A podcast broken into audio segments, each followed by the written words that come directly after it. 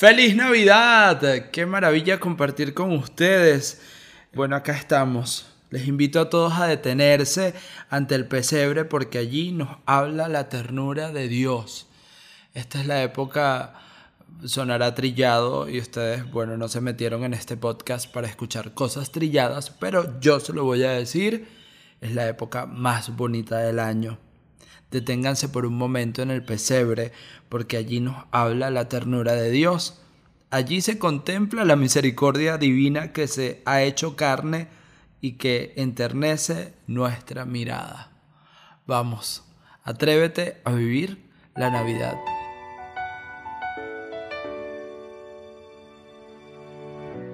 Hola, soy el Padre Gabriel Flores, sacerdote católico y quiero compartir con ustedes experiencias de fe que nos ayuden a crecer, a ser mejores personas, pero sobre todo a motivarte a que también logres tus sueños. Dios tiene un propósito para ti, para hacerte feliz. Lo que más me gusta de la Navidad es el saber que el significado de, de Emmanuel significa Dios con nosotros. Es decir, es un Dios que, que se acerca, que asume nuestra carne y la carne con todo lo que implica, con el pasado, el presente, el futuro, toda la historia, para renovarla, para redimirla, para reconstruir un futuro mejor, pero en términos cristianos, para construir la salvación. Y ese es el sentido de la Navidad. Dios verdadero de Dios verdadero, hombre verdadero también. Jesús. Jesús nace y nace para ti. Y nace para mí también y para todos. Y, no es un acontecimiento que se repite. O sea, no estamos repitiendo la Navidad. Es un acontecimiento que se actualiza que verdaderamente nace hoy de nuevo y quiere venir a nacer en tu vida y en tu corazón. Es un acontecimiento que se vive en la liturgia de una forma impresionante con cada gesto. Por lo menos acá en Venezuela nosotros tenemos la celebración de las misas de aguinaldo y, es una maravilla como día tras día vamos meditando algo del misterio de la encarnación los hechos angélicos de cómo el ángel se manifiesta a San José, a la Virgen, y, cómo va entretejiendo Dios su acción y su amor en medio de, estos instrumentos que Él mismo escoge para, para traer al mundo al Salvador. Y me llama por un momento la atención considerablemente la actitud de San José. San José estaba emparentado con la Virgen María y San José era un poco mayor que la Virgen. Y en el tiempo de Jesús había un patriarcado muy marcado. Y el hecho de que una mujer quedara embarazada fuera del matrimonio ya era un, un desprestigio, era someter al escarnio a esta mujer, en muchos casos eran apedradas. Y José me llama en un primer momento la atención, es su, su, su caballerosidad, su dignidad, su pulcritud, su, su deseo claro de que ante todo es un caballero y un hombre de Dios y la primera actitud, porque claro, él tiene arraigada pues esas tradiciones de su cultura en el que bueno, si, si esta mujer no quedó embarazada de mí, entonces tengo que ponerla en evidencia. Pero él no lo hizo y dijo, voy a dejarla en secreto. O sea, que no, que no dependa de mí. Aquí el primer hecho de nobleza de San José. ¿Cuántas veces nosotros no sabemos cosas o nos enteramos de cosas y, en vez de, conservar en el corazón o de, o de pensar o de meditar cómo vamos a proceder frente a eso que nos contaron, frente a esa persona que está pasando por una situación difícil o bochornosa. Y a veces nos hacemos eco de esto frente al árbol caído, todo el mundo hace leña. Y para no desviarme un poco de todo esto, San José pues demuestra acá su nobleza, su entereza y su capacidad de eh, estar con María a pesar de, de todo, es decir, de considerarla, de valorarla. Entonces, San José es esta primera figura, hombre piadoso, hombre de fe, hombre considerado un caballero, un señor, del cual todos los hombres tenemos que aprender a ser. Entonces, pero Dios tenía para San José también un propósito, porque el Señor lo está llamando, le está invitando y a través de un sueño le manifestó, mira, ese, ese hijo sí que es verdad que no es tuyo, pero no es que es de otro cualquiera, no, mi hermano, es obra del Espíritu Santo. Así que tú te vas a encargar de ponerle el nombre, de educarlo, de darle esa referencia paterna que tanto necesita para crecer y para desarrollarse. Tú le vas a enseñar el amor de padre, esos abrazos, esos besos, esos cariños que celestialmente, eh, digamos, yo no puedo dárselos, tú se los vas a dar, José. Bueno, aquí estoy parafraseando y, diciendo otras cosas que tal vez no salen en la Biblia, pero, pero me parece hermosísima eh, esa, esa, esa intención que le estoy dando, el tema de que todo niño necesita un padre que le abrace, que le cuide, que le quiera, que, que le ayude a experimentar el amor de Dios Padre. Y entonces vemos cuántos padres hay por ahí sin, cumplir esta función, sin asumir este don divino de Dios. Hoy se habla mucho de soltar, de que hay que soltar, y tal vez José pudo haber dicho, yo no me voy a meter en este paquete, esto no es mi problema, ella que vea cómo va a resolver. O sea, yo me lavo las manos como más adelante esta expresión la vamos a escuchar de Poncio Pilatos. Y él dijo, no, Señor, bueno, cumplas en mí también tu voluntad.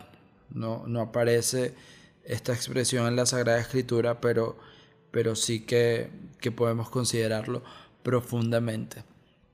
Que también en José se hace la voluntad de Dios y se los lleva a María y a su bebé en el vientre.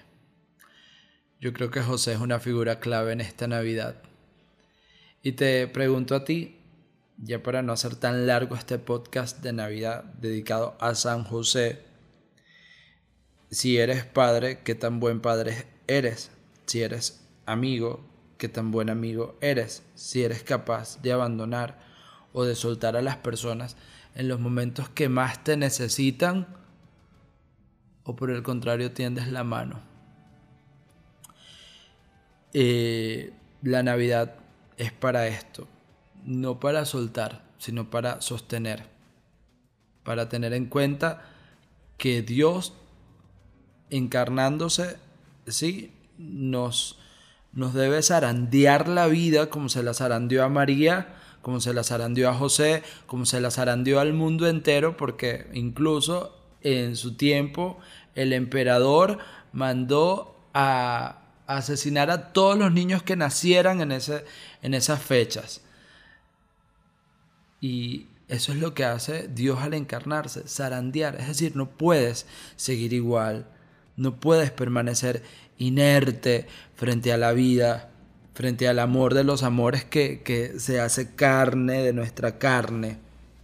Y fíjense que en este tiempo de Navidad no hay lugar al miedo. La Navidad es amor, un amor que se renueva, que vence siempre. Y yo te invito a ti a que no tengas miedo. Como dijeron los ángeles a los pastores, no temas. Y también, pues te lo digo yo a ti, no tengas miedo. Nuestro Padre tiene paciencia con nosotros, nos ama, nos da a Jesús como guía en el camino a la tierra prometida. Él es la luz que disipa las tinieblas, Él es la misericordia. Nuestro Padre nos perdona siempre y Él es nuestra paz. Yo quiero desearles, no sé si bueno este sea el último podcast del año, lo más probable es que sí. No quería finalizar el año sin sacar este tiempo para, para grabar, para editar algo que, que llegue. Y bueno, a lo mejor no muchos lo van a escuchar a tiempo para la Navidad. Permítanse vivir el amor. El pesebre nos habla de fragilidad, de ternura, de que Dios no se impone a la fuerza. Así que recuerden siempre esto, el Señor nunca se impone a la fuerza. Para salvarnos no ha cambiado la historia con un milagro grandioso. Ha venido con gran sencillez, con gran humildad, con gran mansedumbre. Dios no ama las imponentes revoluciones de los potentes de la historia y no utiliza una varita mágica para cambiar las situaciones. No, se hace pequeño, se hace niño, para traernos con amor, para tocar nuestros corazones con humildad, para conmover con su pobreza a quienes se esfuerzan por acumular los falsos tesoros de este mundo. En esta Navidad hay que dar. Les envío a todos la bendición, que descienda sobre ti, tu familia, tu hogar, tu estudio, tu trabajo, pero de manera especial allí en lo más profundo de tu corazón.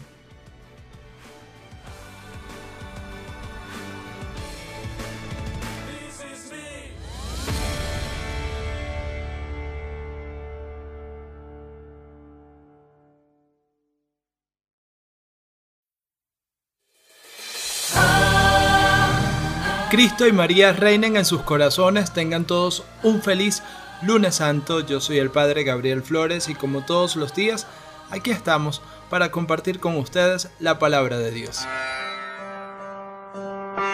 Y la palabra de Dios esta semana no solo es eficaz porque consigue irnos adentrando en el misterio pascual, sino que es también profundamente bella y a poco que te dejes tocar te conmueve. Veamos de qué trata. Lectura del Santo Evangelio según San Juan. Seis días antes de la Pascua fue Jesús a Betania, donde vivía Lázaro, a quien había resucitado de entre los muertos. Allí le ofrecieron una cena. Marta servía y Lázaro era uno de los que estaban con él a la mesa. María tomó una libra de perfume de nardo auténtico y costoso, le ungió a Jesús los pies y se los enjugó con su cabellera. Y la casa se llenó de la fragancia del perfume. Judas Iscariote, uno de sus discípulos, el que lo iba a entregar, dice, ¿Por qué no se ha vendido este perfume por trescientos denarios para dárselo a los pobres? Esto lo dijo no porque le importaran los pobres, sino porque era un ladrón, y como tenía la bolsa se llevaba de lo que iban echando. Jesús dijo, déjala. Lo tenía guardado para el día de mi sepultura, porque a los pobres los tienen siempre con ustedes, pero a mí no siempre me tienen. Una muchedumbre de judíos se enteró de que estaba allí y fueron no solo por Jesús, sino también para ver a Lázaro, al que había resucitado de entre los muertos.